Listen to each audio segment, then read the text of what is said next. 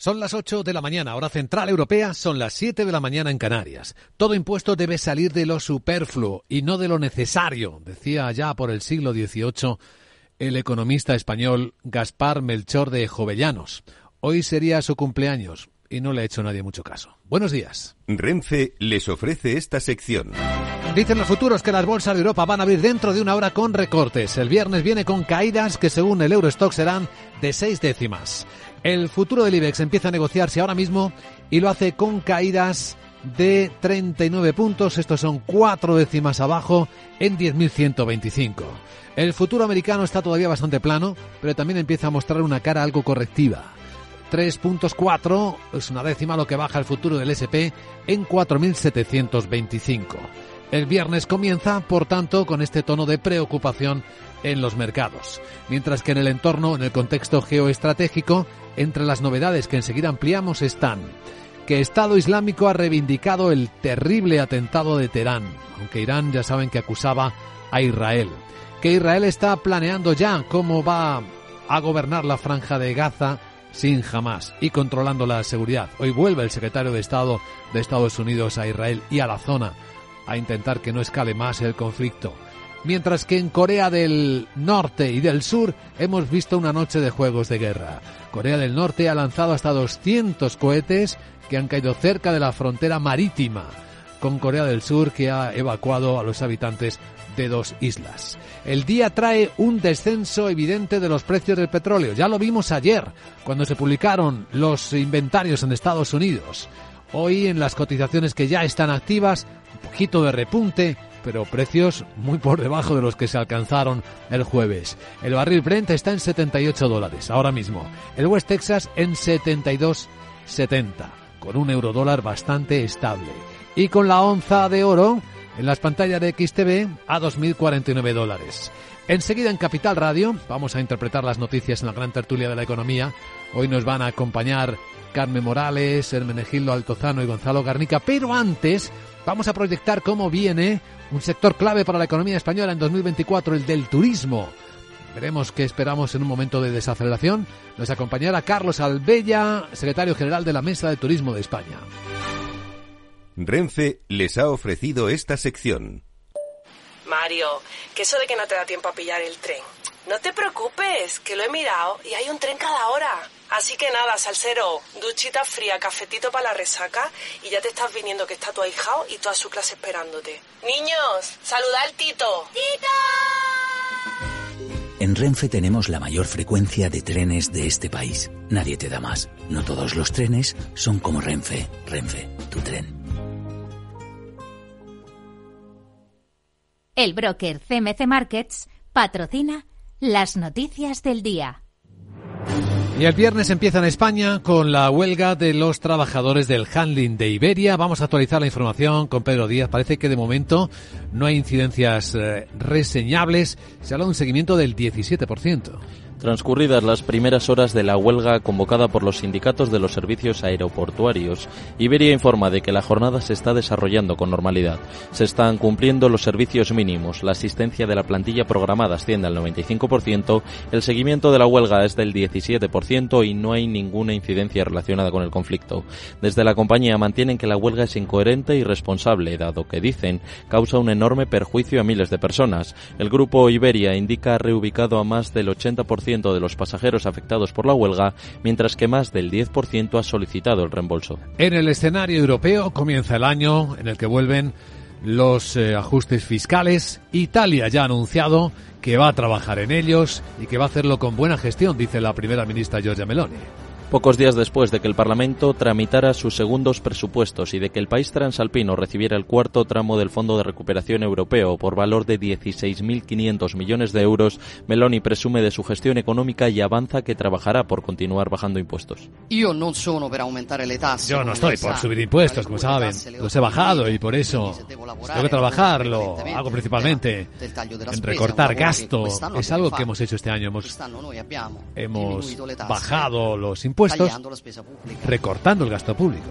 Asimismo, ha defendido la necesidad de reducir la presencia del Estado donde no es necesaria y de permitir el aumento de inversores privados en empresas públicas. Bueno, este viernes va a celebrarse la primera reunión, por cierto, entre el Fondo Monetario Internacional y el nuevo gobierno argentino de Milei.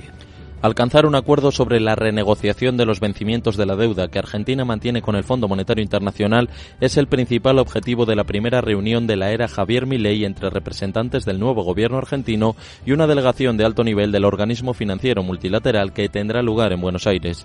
El ministro de Economía Luis Caputo y el jefe del gabinete de ministros Nicolás Pose recibirán a los representantes del Fondo Monetario Internacional para renegociar un acuerdo que se encuentra virtualmente caído, según ha indicado el portavoz de la presidencia Manuel Ardoni. Bueno, mirando al futuro inmediato, la OTAN ha convocado una nueva reunión con Ucrania el próximo miércoles a propia petición de Kiev. El secretario general de la organización, Jens Stoltenberg, viajará a la capital de Ucrania para analizar los últimos bombardeos masivos de Rusia. El ministro de Exteriores de Ucrania, Dmitry Kuleva, ha declarado la víspera que uno de los temas clave de la próxima reunión del Consejo será el refuerzo de la defensa aérea ucraniana. Por cierto, el presidente ruso Putin ha firmado un documento, un decreto, para conceder la ciudadanía rusa a cualquier extranjero que se aliste en su ejército. El máximo mandatario ruso ha firmado un decreto que así lo determina. Asimismo, permite solicitar la ciudadanía a, miles, a militares extranjeros en retiro por motivos de salud o los que ya cumplieron su contrato con las Fuerzas Armadas de Rusia. Además de los soldados, podrán optar por el pasaporte ruso también los miembros de sus familias. A finales de diciembre, el vicepresidente del Consejo de Seguridad de Rusia, Dmitry Medvedev, aseguró que medio millón de hombres se alistaron por contrato en el ejército ruso durante el pasado año. Y en la agenda que más tenemos hoy, Sara Bot, muy buenos días. Buenos días de nuevo Luis Vicente vamos con la última agenda de la mañana. Ya hemos conocido las ventas al por menor en Alemania pero todavía nos quedan otros datos relevantes como el IPC de la zona euro que nos llegará a las 11 de la mañana y el informe de empleo en Estados Unidos, importante para ver si la Reserva Federal recortará prontito los tipos de interés o no. Además se publican los PMI del sector de la construcción en Italia, Alemania y Francia y los pedidos industriales y de fábrica en Estados Unidos. Y ya no te doy más la brasa con los Reyes bueno, Bueno, sí, un poquito más. Les he pedido para ti un regalito. ¿Ah, ¿Y tú? ¿Has pedido algo para mí? Eh...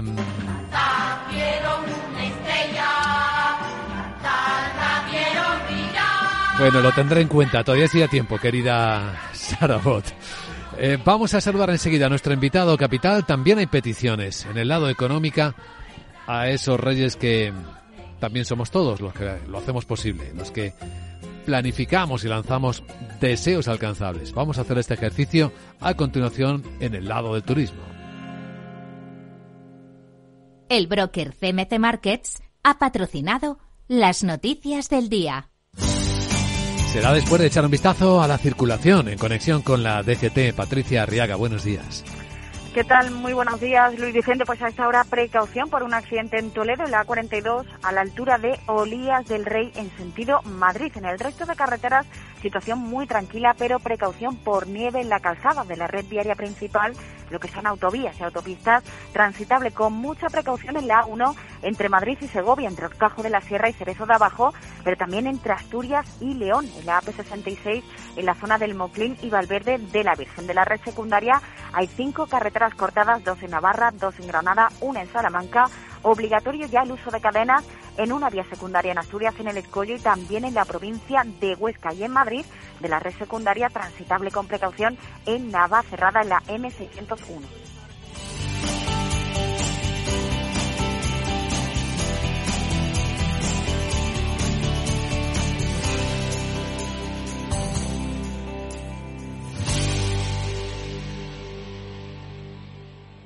¿Qué es ir más allá? Con Arval podrás llegar donde te propongas de la forma más sostenible y asegurar un mundo mejor contribuyendo a la seguridad en carretera, al futuro de las ciudades y a la calidad de vida. Ser responsable sin tener miedo al liderar el cambio. Arval, la transición energética arranca aquí. Más información en arval.es.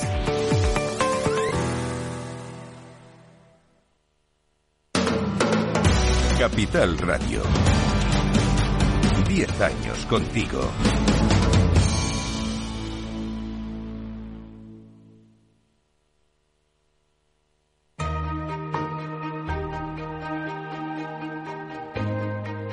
La entrevista capital.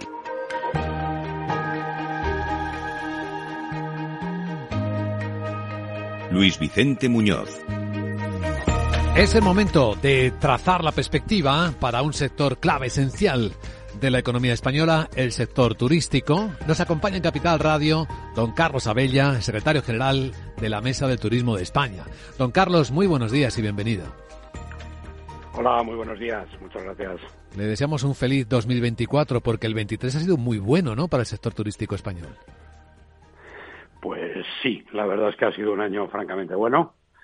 Y bueno, lo primero, lo, mismo os deseo para todos vosotros y para todos vuestros oyentes un, muy feliz 2024. Y efectivamente, el año 23 eh, yo creo que ha superado todas las expectativas, ¿no? Vivimos una situación complicada como es la pandemia y, y es cierto que, como digo, ha superado todas las expectativas. Vamos a, todo hace prever, vamos, que vamos a cerrar el año por encima de las cifras de, de incluso previas a la pandemia, tanto el número de visitantes que no que no es eh, tan importante, pero sobre todo sí en cuanto a los ingresos por turismo. Ya hemos cerrado en el acumulado enero-noviembre, ya estamos bastante bastante por encima. se ha alcanzado en este periodo de enero-noviembre los más de 100.000 millones de, de, euros de ingresos por turismo, que suponen cerca de un 24% sobre el año anterior y un casi un 17% sobre el 2019. Y como digo, todo parece indicar que el año 2024 pues eh, va a seguir en la misma en la misma tónica. Más de 80 millones de turistas que y es importante este dato que usted nos señala que están gastándose más también que, que antes, aunque ahora empezamos en desaceleración económica. A ver si esto no cambia mucho en 2024.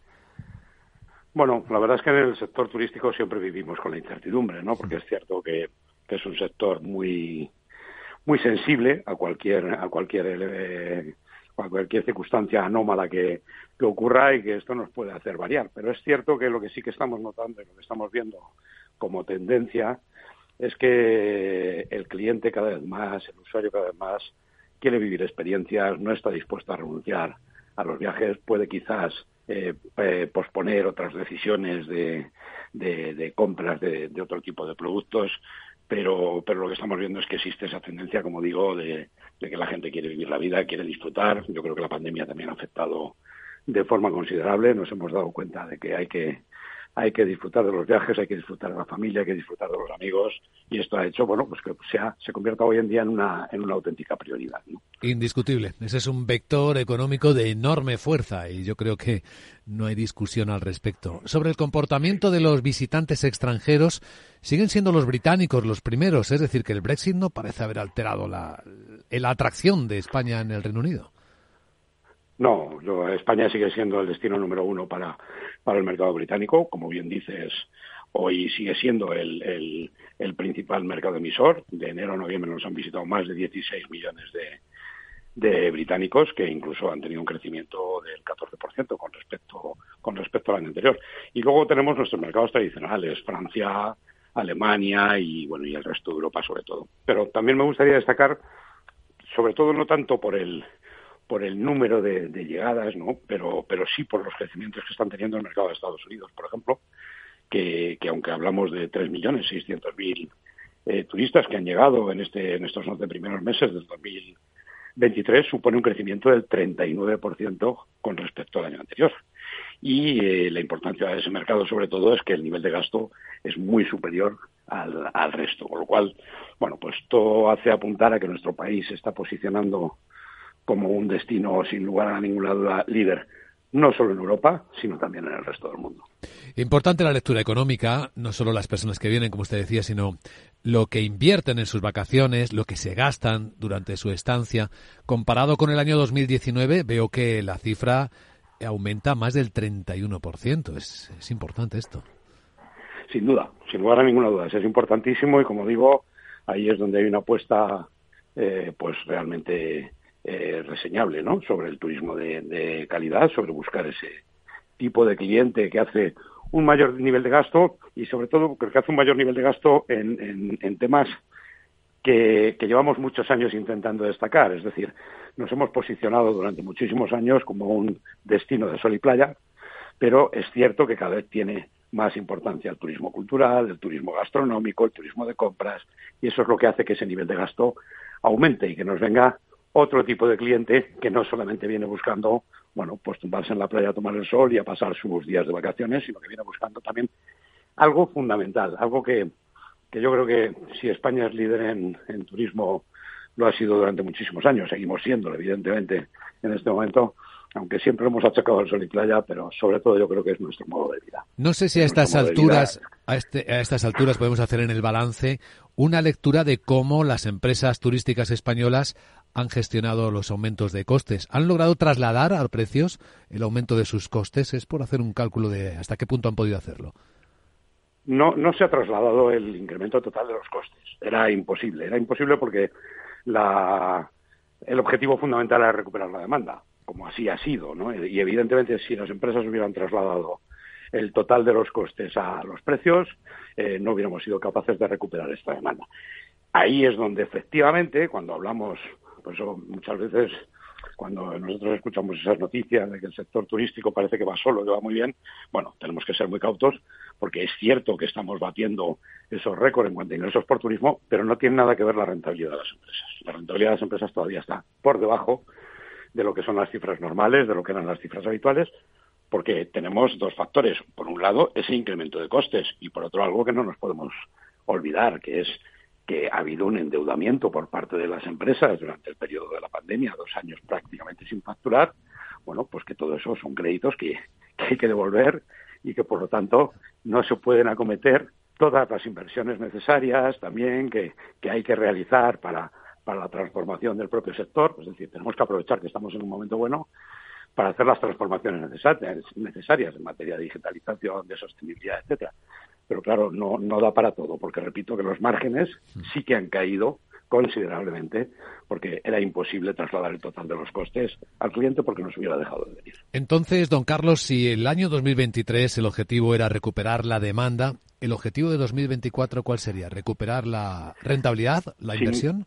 Sin duda alguna recuperar la rentabilidad, sin lugar a ninguna duda. Es decir, hay que adecuar, efectivamente, puede que todavía sigan existiendo unos incrementos de, precios para ir adecuándolo a la oferta y lo que esperamos también es que los costes, sobre todo de determinados eh, elementos, ¿no? como es el tema energético, etcétera, bueno, pues se moderen y que podamos controlarlos para que para que para que bueno, pues para poder recuperar esa rentabilidad, porque como digo, eh, tienen un peso muy importante en la industria, en el sector, esos costes energéticos, los costes de personal, etcétera, y ahí es donde tenemos que, que trabajar sobre todo para intentar recuperar esa rentabilidad y volver a una normalidad, bueno, pues que nos permita cometer, como digo, en unos momentos buenos, donde no podemos caer en autocomplacencia, para seguir haciendo las inversiones necesarias para seguir siendo el país más competitivo del mundo, tal y como lo ha declarado el, World Economic Forum durante los últimos cinco años. ¿El problema de encontrar talento, de encontrar personal, eh, se ha aligerado o sigue siendo un problema importante para el turismo?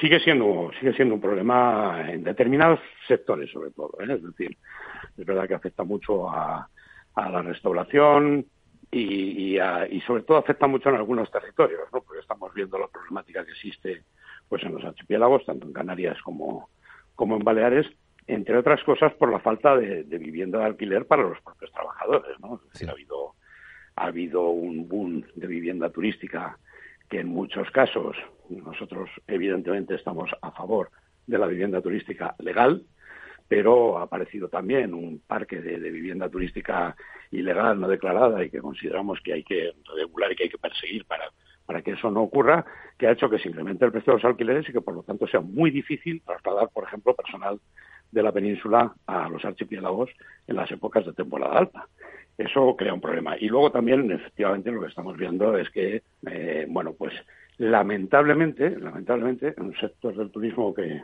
que es, como decimos nosotros, la industria de la felicidad, y donde realmente es un sector maravilloso, sí que se ha demonizado pues, por parte de, sobre todo en, este, en esta última legislatura, por parte de algún miembro del gobierno, se ha demonizado al sector, parece que se le ha quitado, se le ha restado valor y eso hace, bueno, pues que haya habido una fuga de, personas hacia otros sectores pensando que el sector turístico aportaba poco valor añadido. Y lo estamos viendo, ¿no? Estamos viendo las cifras, es el principal sector económico, el que tira de la, de la economía, el que nos ha sacado de la crisis de la pandemia, el que nos sacó en la crisis financiera anterior del 2008-2012 y sigue siendo un sector maravilloso para trabajar, pero tenemos un problema ahí con, todavía con el, con el tema del personal, sí, la falta de talento. Muy estimulante reflexión. Ya que cita usted al gobierno y ya que estamos hablando, don Carlos, en el día de Reyes, en la noche de Reyes, ¿qué pediría usted a las administraciones para el sector turismo? Pues, hombre, fundamentalmente eh, yo les pediría simplemente que, hagan lo que dicen que es el diálogo. Es decir, hablan siempre de diálogo, pero a la hora de la verdad y con las decisiones importantes del sector no se sientan con el sector. Es decir, el, sector, volvemos a lo mismo, parece que funciona solo, el gobierno parece que ya no tiene nada que hacer en todo esto y no es cierto. Repito que somos el principal motor económico, tanto de creación de, empleo como de, evidentemente, de bienestar, de bienestar social. Y no entendemos, por ejemplo, el que no se haya considerado el aprovechando los fondos europeos, el desarrollar un PERTE para el sector turístico.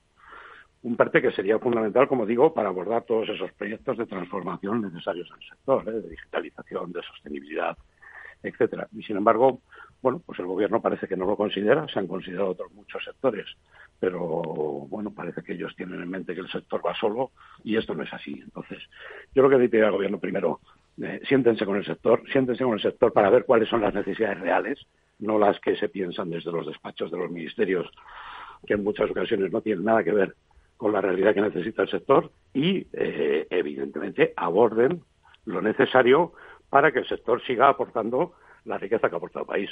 Ya digo, tanto en el sector económico como social como de, de empleo. Aquí eh, vendría bien recordar que hay un componente 14 en el plan de recuperación, transformación y resiliencia que presentó a bombo y platillo el Gobierno de España, que incluía un plan de modernización y competitividad del sector turístico, en el que los retos y objetivos que marcaban son los que usted dice y se anunció una inversión estimada cercana a los 4.000 millones de euros.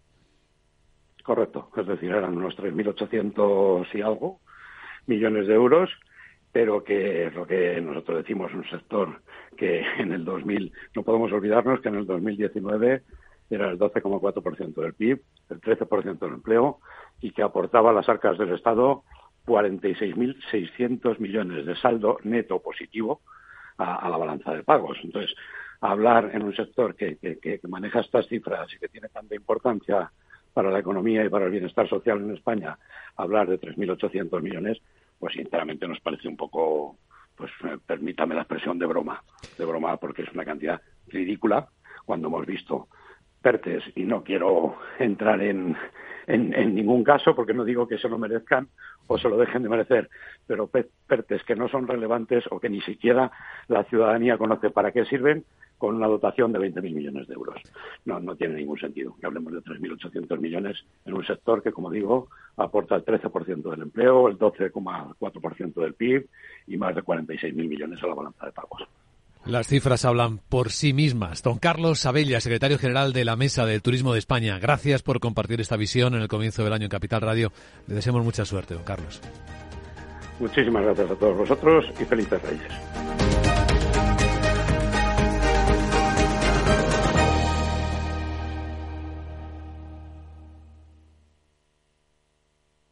Tío, ya estoy en el tren. A ver si tengo suerte y llego tarde, ya sabes. 30 minutillos y me ahorro el billete. No creo que en media hora me pierda mucho allá en el pueblo. Como mucho al Paco contando por enésima vez cómo conoció a la Juani.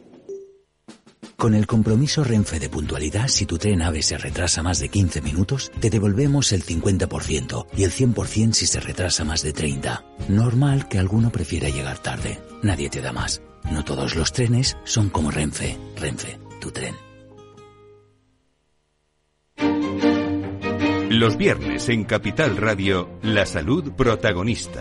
Valor Salud. Industria, pacientes, profesionales y directivos del sector. Investigación y todas las áreas del mundo de la salud y sanidad con los expertos y destacadas empresas. Valor Salud. Cada viernes a las 10 de la mañana, la salud protagonista con contenidos claves y un estilo propio. Valor Salud. Con Francisco García Cabello.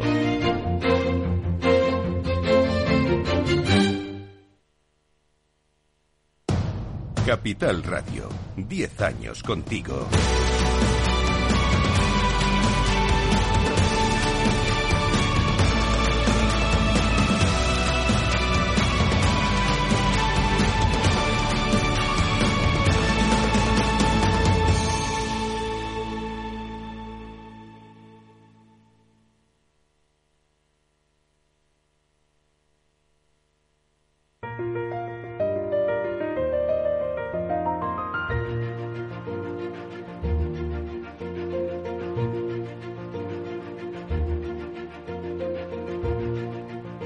En Capital Radio comienza la gran tertulia de la economía con Luis Vicente Muñoz.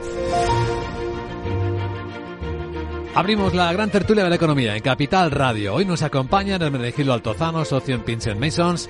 Hermenegildo, ¿cómo estás? Buenos días. Buenos días, Luis. Con energía, buena energía empezando el año. Pues sí, porque hay que, hay que pensar que todo año es una nueva oportunidad de hacer cosas interesantes. De mejorar o de transformar, como mínimo. Por ejemplo. Carmen Morales, profesora de liderazgo en el IE Business School. ¿Cómo estás, Carmen? Muy bien, muy bien. Pues en el, premio a los, ¿no? Esperando la cabalgata. que nos traen. Hoy es muy típico, ¿no? Decir en voz alta, los mayores eh, expresamos deseos. Yo siempre digo que deberían ser alcanzables, ¿no? Realizables, porque es el, deseo de buen pensamiento es muy fácil de, realizar, pero el ejecutable no es no lo es tanto.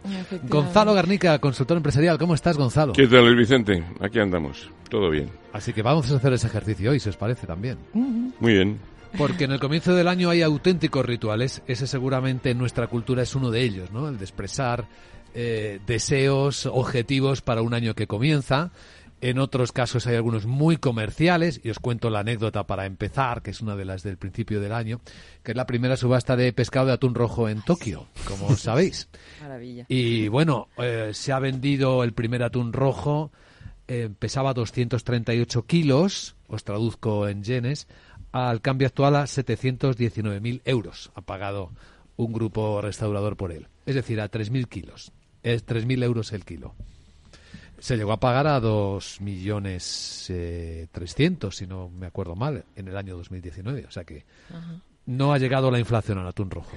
Sí, bueno, aquí en, España tenemos una ceremonia parecida que es la del campanu, sí. que es el primer salmón que se pesca en los ríos asturianos y que también se subasta y que también adquiría precios enormes, ¿no? Lo acaban comprando, pues, millonarios. Yo recuerdo que Fernández Tapias, eh, que en paz descanse, una vez fue el que compró el Campanu y pagó pues a lo mejor pues el equivalente a un millón de pesetas por un pez que pesaba 10 o 12 kilos.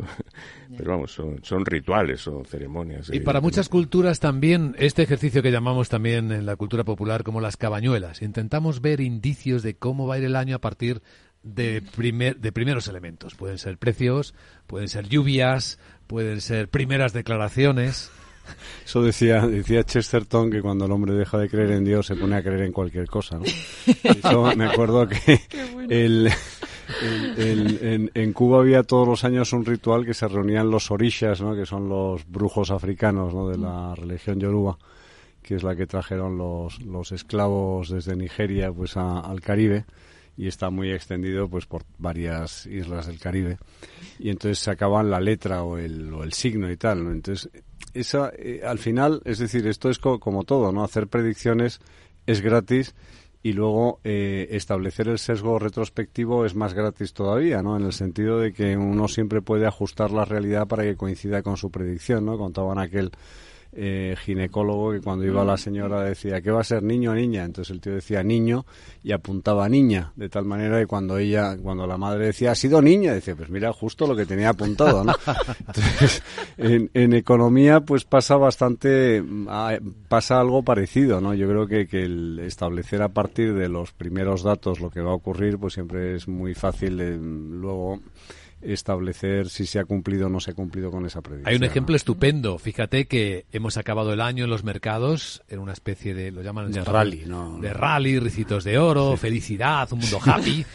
Y de repente hemos empezado el año con correcciones. Es decir, todas las predicciones que decían que 2024 podía ser tan bueno, parecido a 2023, mm. están empezando a ponerse en duda. Cuatro días después. Pero es que quedan 361 días todavía para que esas predicciones hechas a finales de 2023 se puedan cumplir. Es decir, luego si a mitad de año estamos con el IBEX, por ejemplo, en 10.500 o en 10.700, por poner una, una cifra, pues ya diremos que se han cumplido esas predicciones. Las correcciones en los mercados, bueno, es que forma parte del ritual. Eso sí que es un ritual de comprar y vender. Bueno, en el mundo real las empresas tienen que hacer sus presupuestos. Eh, las familias también deberían hacerlo, ¿no? Según sus expectativas. Y los estados, sobre todo, sin gastar más de lo que ingresan. ¿Habéis oído, por cierto, las primeras declaraciones de gobernantes europeos? Este año vuelven las reglas fiscales. El año que viene el Banco Central Europeo ya no va a estar comprando la deuda soberana. Es decir, que en este año hay que empezar a adaptarse a una nueva normalidad. Es que cada palo aguante su vela, a su vela nominalmente. Hombre, parece que el Banco Central se ha dado cuenta por fin de que su barra libre es la que ha generado la inflación. Es decir, el, Banco Central es el bombero pirómano o el pirómano bombero. Primero inunda de cocaína el mercado y cuando ya tienes a todos absolutamente colocados dice hay que aplicar una terapia de choque porque esto se nos ha ido de las manos. Bueno, claro, si usted ha estado mm, inundando de dinero gratuito y con una barra libre para el gasto público durante todos estos años, pensando que eso era lo que estimulaba desde una perspectiva keynesiana pura el crecimiento del mercado, no se asombre usted después de la inflación que ha generado. Entonces ahora viene la corrección y viene la frenada y viene la ortodoxia que tenían que haber introducido pero en su que no va a ser un tratamiento de choque, que han dado cuatro años de plazo para eh, volver al 3% de déficit extensible a siete años. Totalmente de acuerdo, Gonzalo. Entonces algo se inventarán los burócratas de Bruselas para conseguir que al final pues los países que como tú dices estamos enganchados a la droga del dinero eh, sigamos recibiendo de una manera u otra nuestra dosis ¿no? yo recuerdo que dijeron dijo el Banco Central Europeo a vencimiento eh, no vamos a primero a ampliar la, deuda con los países. En segundo lugar la vamos a recortar. Es decir una parte del dinero que se debe se tendrá que devolver y entonces llegó a España y dijo yo no puedo devolver dinero, necesito renovaciones, incluso ampliaciones y entonces el BCE dijo bueno pues lo que vamos a hacer es que Alemania, que es más formal, pues que sí devuelva lo, que debe. Usted, usted que cumple devuelva y usted que no cumple le dejamos. cumple le, renovamos lo que debe y además le, le, damos más. Algo se tendrá que inventar porque si no esto se les cae. ¿Tú, sabes lo, cuál creo yo que fue de las peores cosas que le ha pasado a la economía española en los últimos años? ¿Cuál? Que Mariano Rajoy consiguiera que no interviniera la, Comisión Europea. Es decir, si hubiéramos tenido una intervención, un rescate, un rescate, estaríamos a lo mejor en la misma senda que Irlanda, en la misma senda que Portugal o en la misma senda que Grecia. bueno, tuvimos una especie de rescate camuflado. sí, bueno, el rescate fueron 43.000 millones, se pidieron 100.000, pero se gastaron 43.000 todo o prácticamente todo fue a rescatar a las cajas de ahorro, no a los bancos. Lo único que se destinó a rescatar un banco fue 1.800 millones de esos al Banco de Valencia entonces, esto que se dice, la banca ha sido rescatada. No, la banca no ha sido rescatada en España. Se rescataron las cajas de ahorro, las, las entidades financieras que presidían políticos como Rato, como Serra, como Oliva. en la que participaba Pedro Sánchez en su asamblea. Eh, en Caja Madrid estuvo Pedro Sánchez en el órgano rector. En la, asamblea, ¿no? En todo caso, si eso se considera un rescate, no pasó del 4% del PIB español. Los rescates de Portugal, bueno, de Portugal e Irlanda fueron el 50% del PIB de ambos países. Y en el caso de Grecia, pues ya no sé, porque el 200, el 300%, yo ya no sé cuánto dinero se le presta a Grecia. El primer rescate que, de tiempos de Zapatero, España puso 26.000 millones. Y en el segundo ya, en tiempos de Rajoy, otros 10.000. 36.000 millones. Entonces pasa como con las predicciones. Yo de vez en cuando pregunto qué ha sido de esos 36.000 millones que le prestamos a Grecia. ¿Qué ha sido de ellos? Irá devolviéndolo, se supone. Pues no sé si una parte ha sido una quita, eh, si otra parte se sigue debiendo, no tengo ni idea. Se lo preguntaremos al nuevo ministro de Economía, a ver si empieza a hacer sus, eh, sus deberes, sus tareas. pues fijaos que una primera ministra europea, Giorgia Meloni, y esto para los aficionados a las etiquetas siempre es un debate muy divertido, ya planea eh, cómo va a hacer su ajuste fiscal. Italia es uno de los países más endeudados dentro de la Unión Europea. Su deuda pública está en los top de la Unión Europea. Bueno, lo primero que ha dicho es que ella lo de subir impuestos no va a ser. E Mi posición y la de este gobierno sobre el tema de la privatización está a años luz de lo que a veces hemos visto pasar. Io non sono per aumentare le tasse, come lei sa. Ella dice, yo no estoy a favor de subir los impuestos, como saben, los he bajado y por eso sí tengo que trabajar, lo haré principalmente en recortar gastos, es algo que hemos hecho hasta ahora, bajar impuestos, bajando el gasto público. Y sobre las privatizaciones, que se nos confundió un poco el sonido, decía esto. Postazione mia e di questo governo in tema di privatizzazioni è Mi posición y la de este gobierno sobre el tema de la privatización está a años luz de lo que a veces hemos visto pasar en el pasado, donde la privatización significaba regalos multimillonarios a empresarios, digamos, afortunados y bien conectados. Esta no es mi idea de lo que se entiende por privatización. Privatizar es reducir la presencia del Estado, porque el Estado tiene que reafirmar su presencia y tiene que controlar lo que es estratégico, pero eso no significa no abrirse al mercado. strategico, ma questo non vuol dire non aprirsi anche al mercato. A ver, vamos a traducir esto. Hombre, está pensando fundamentalmente en dos empresas que son Eni y Enel, ¿no? O sea, es decir, esas son las dos grandes empresas estatales Y va a seguir en ellas. italianas. vamos. Por eso, por eso es la referencia estratégica. Enel es es decir, propietario de Endesa. Que... Sí, eso fue Sí. una privatización muy... Se vetó Muy la entrada de. ON para que entrara en él. Endesa. Eh, solo hizo Zapatero, efectivamente.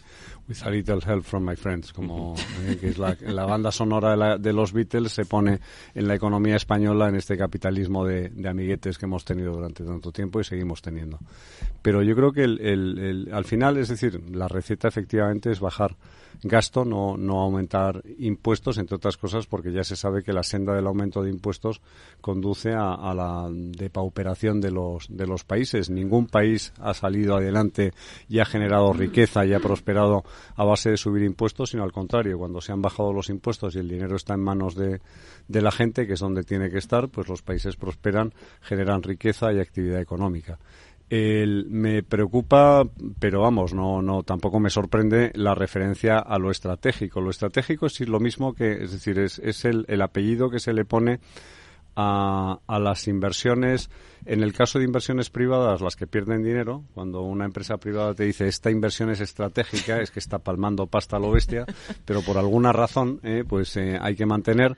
eh, y en el caso público, pues pasa tres cuartos de lo mismo. Es decir, a mí en aquellas, en aquellos sectores de actividad, a mí yo recuerdo que hubo una en el caso francés los franceses argumentaron que Danone era una em- empresa estratégica para evitar la entrada de capital extranjero. Entonces al final qué es estratégico estratégico es lo que yo digo en cada momento que es estratégico.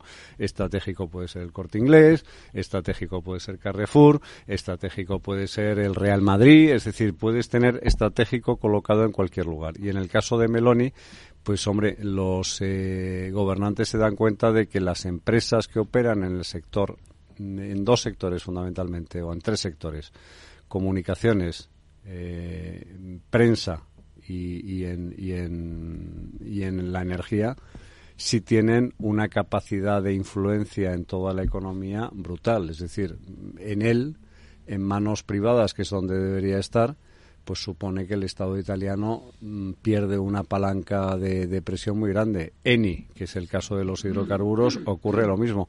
¿Por qué en España el Estado pretende mantener su presencia en red eléctrica o en Enagas eh, para controlar el sistema gasista y el sistema eléctrico? Porque son sistemas eh, que son nucleares y que son esenciales para la economía.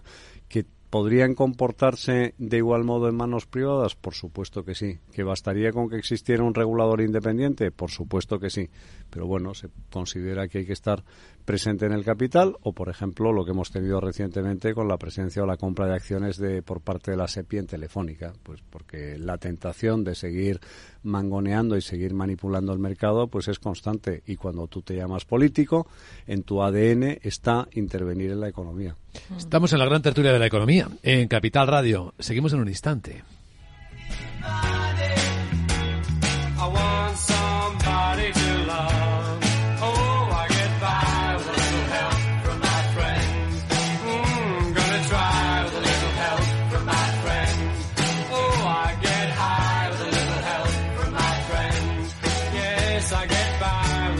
Estás escuchando la gran tertulia de la economía.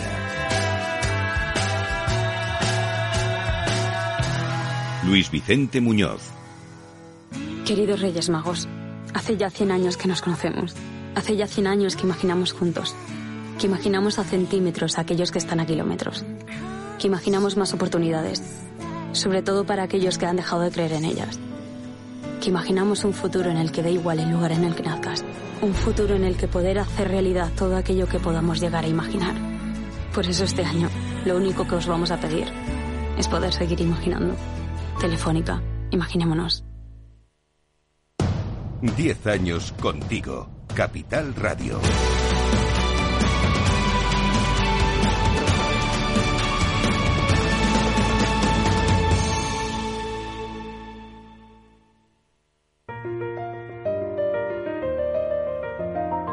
La gran tertulia de la economía, solo en Capital Radio. Pues vamos a acabar la semana con las bolsas en negativo, al menos en la apertura. El futuro del Eurostox viene bajando seis décimas. Y el del IBEX 5, 46 puntos, está en 10.119. El americano está algo más plano, el SP500 baja solo 3, está en 4.726 puntos según veo en las pantallas de XTV.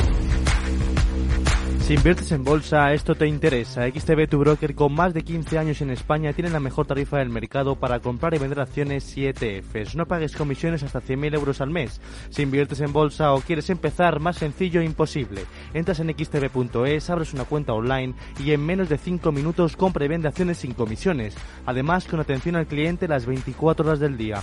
¿A qué esperas? Miles de clientes ya confían en xtb.es. Un broker, muchas posibilidades. xtb.es. A partir de 100.000 euros al mes, la comisión es del 0,2% mínimo 10 euros. Invertir implica riesgos.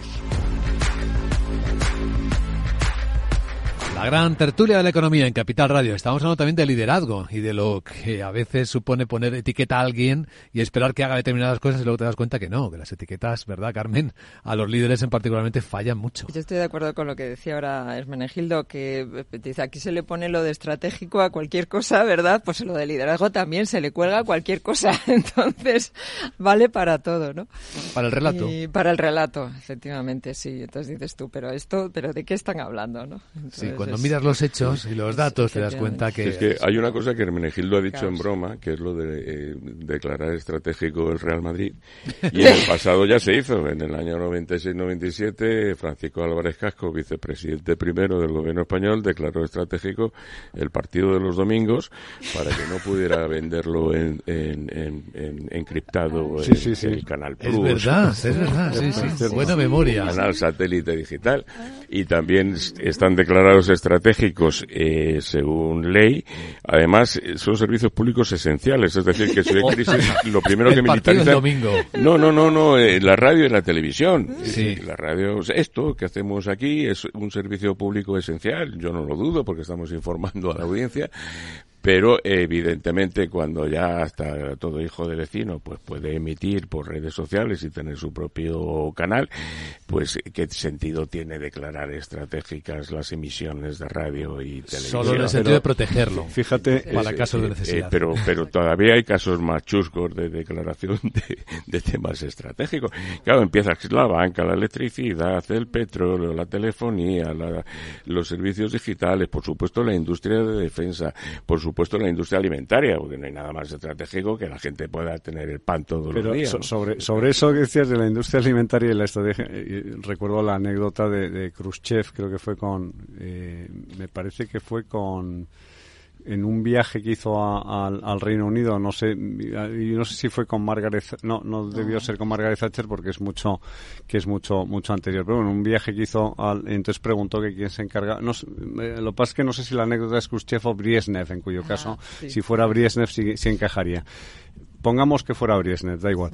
Entonces fue a- de visita a Londres y le preguntó a Margaret Thatcher quién se encarga de la distribución del pan en Inglaterra. Entonces, claro, la otra le dijo, pues mire usted, el mercado. O sea, es decir, eh, al final lo que te pone de manifiesto y tú vas a cualquier país, es, es curioso en, en, en Iberoamérica, ¿no? Cuando tú vas, por ejemplo, a Colombia y pasas por un pueblo y te das cuenta de la cantidad de tenderetes, de gente con el carro que va para arriba, el tío, unos que, que han montado un servicio de motos que son taxi para llevarte y dices, oiga, es que eso no lo puede planificar el Estado nunca, porque es que eso, la, la detección de la necesidad inmediata solo parte del, del mercado y de la iniciativa privada. Entonces, cuando tú le colocas el- el- la etiqueta de estratégico, lo que estás haciendo es cargarte el mercado. Es decir, porque si tú dices, efectivamente, la distribución de alimentos es lo más estratégico que hay. El- la comida y el vestido. Y la vivienda. Y la farmacia. ¿Tú dejarías en manos... Medicamentos. Bueno, Es que tú eh, empiezas- ah, no, los medicamentos ahí hay que hablar mucho porque ¿por qué narices tiene que haber una farmacia con una protección y en cambio no la tiene que haber para las panaderías? Decir, ¿por qué la- el pan lo puedes vender libremente y para vender medicamentos resulta que tienes una concesión administrativa con unas distancias mínimas, con un monopolio de facto, con una intervención en los precios, porque no hay libertad de precios en, en la fijación para los medicamentos? Es decir, eso sería otro debate muy amplio. Pero la, la, la realidad es ¿por qué lo que funciona tiene que poner las patas el Estado? Es decir, es que cada vez que se mete en la vivienda, descuajeringa La- la vivienda. vamos a ver, la, la- la- claro, la gente, en- evidentemente, claro, tiene la edad que tiene. Eh, los que tenemos cierta edad nos acordamos de cuando en este país la telefónica era pública y tardaban un año en, en Y te llamaban abonado. una línea. Eres un cliente, eres un Que abonado. Tú pedías una línea y tardaban un año en servírtela.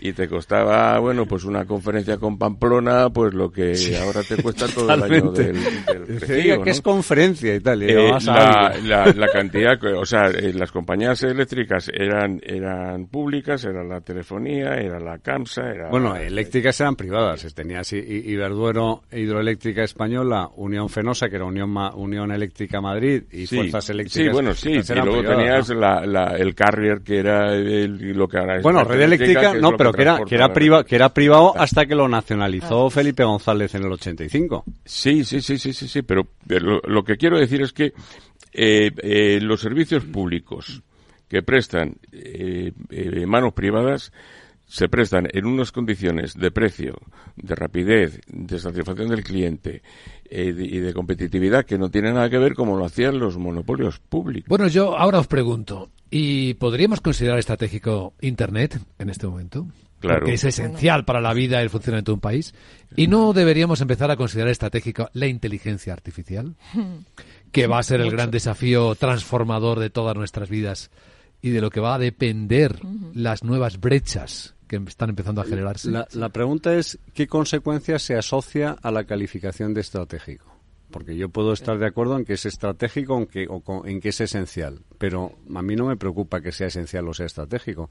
Lo que me preocupa es, detrás de la calificación de esencial o estratégico, qué intervención o qué tipo de intervención se va a realizar. Porque si la intervención en Internet es que me privan el acceso a Internet, como ocurre en China o como ocurre en Corea del Norte, o que, me, o que me fijan los contenidos, o que empieza el wokismo o la corrección política a decir qué es lo que se puede decir o no se puede decir en Internet, o por ejemplo que no en esta eh, queridísima cadena de radio, Capital Radio, nos dijeran ustedes no, no pueden verter determinados contenidos en Internet porque son unos ultraliberales y están creando una distorsión en las expectativas de la gente que está acostumbrada a vivir del papá Estado, pues por ejemplo tendríamos un, un serio problema. Si en la inteligencia artificial resulta que solo se puede utilizar para condicionar la vida de los ciudadanos, pues a mí esa calificación de estratégico de esencial me estaría absolutamente en contra. Bueno, para cerrar esta gran tertulia de la economía, y si antes de que me hagáis una rápida lista de reyes, os voy a contar lo que puede ser una alerta temprana. Hay alguien desafiando al,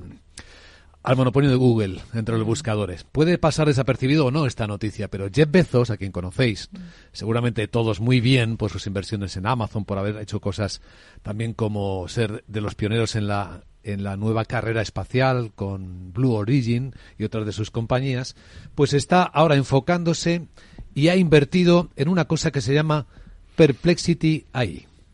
Perplexity AI. Os invito a que lo busquéis. Dice que va a ser el elemento que va a plantar cara a Google a partir de ahora con los sistemas de búsqueda que incorpora la inteligencia artificial. Bueno, ha levantado, esta es una empresa muy jovencita, no tiene ni dos años todavía. Em, ha levantado sete- 73 millones de dólares y espera que esto se multiplique por X en los próximos años. Solo por daros alguna pista de lo rápido que está cambiando. ¿Cotiza esta empresa no? Todavía no. En Así- todo caso, o sea, Google no tiene un monopolio, eh, es un monopolio de facto, porque yo cuando quiero buscar algo, al final entro en Google y lo busco, pero hay otros buscadores y podría recurrir a ellos. Pues de Entonces, despedida, eh, lista de reyes o de deseos para 2024. ¿Queréis expresar algo, Gonzalo? Sí, yo soy muy político, que por favor este gobierno se vaya cuanto antes, que haya elecciones y que, y que llegue al- a- alguien ahí que, que bueno, pues que, que, que arregle esto, ¿no? Carmen. Sí, yo pediría, yo creo que va a ser un año complicado y eso sí que no hace falta preverlo demasiado, o sea, toda esta crispación y toda esta manipulación que existe, ¿no? Porque hay, o sea, es decir, incluso la- la- lo tendencioso, ¿no? Que se transmite en la, la información, salvo en esta cadena, obviamente. Eh, pues dos cosas. Paciencia, porque vamos a tener un año duro. ¿eh? Vamos a, a escuchar muchas cosas que no nos va a gustar. Y luego como una especie de brújula o interna o GPS para distinguir, ¿verdad? Y para tener claro lo, o por lo menos para, para saber lo que es manipulación. Eso de lo está que no lo bien, es. cuidemos nuestra salud mental. ¿Hermenegildo? Yo me conformaría con que nos dejaran hacer. Hmm. Y que, que no intervinieran, que bajaran los impuestos, que redujeran el tamaño del Estado y que dejaran a los operadores privados actuar. Qué sencillo. Qué sencillo. Y qué potente. Hermenegildo Altozano, Carmen Morales, Gonzalo Garnica. Gracias y felices Reyes. Gracias, un abrazo a todos. La gran tertulia de la economía, solo en Capital Radio.